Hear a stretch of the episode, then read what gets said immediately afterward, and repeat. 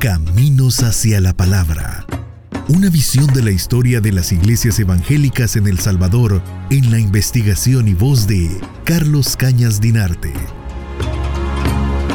El 26 de septiembre de 1851, hace poco más de 170 años, en la localidad de Chiavena, en Italia, nacía Francesco Pensotti. Este hombre, a los 13 años de edad, en 1864, llegó a Montevideo, en Uruguay, y seis años después contrajo matrimonio con la española Josefa Joaquina Sagastibeiza, eh, originaria de una localidad llamada El Duayén. Ese matrimonio se verificó por la religión católica en la Catedral de Montevideo y dentro de él nacerían ocho hijos e hijas. Adela, Francisco, Alberto, Elisa, María Esther, Pablo, Pedro y Daniel.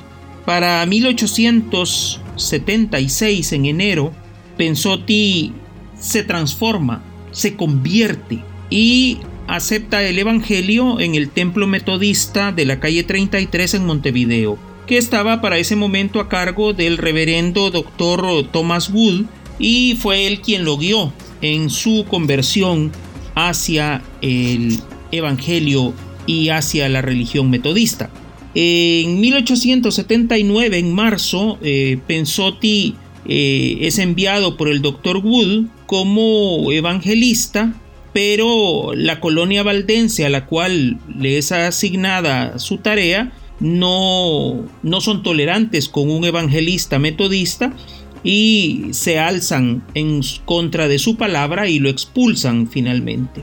Para 1883 encontramos al señor Pensotti en Chile, se ha establecido en la ciudad de Tacna, permanece bastante tiempo ahí y cuatro años más tarde se le asigna por parte de la Sociedad Bíblica Americana de los Estados Unidos para que sea su agente distribuidor de Biblias en toda la costa del Pacífico, en el continente americano. En este sentido, la primera visita que hace es a Perú en diciembre, eh, donde permanece bastante tiempo para eh, desarrollar su labor.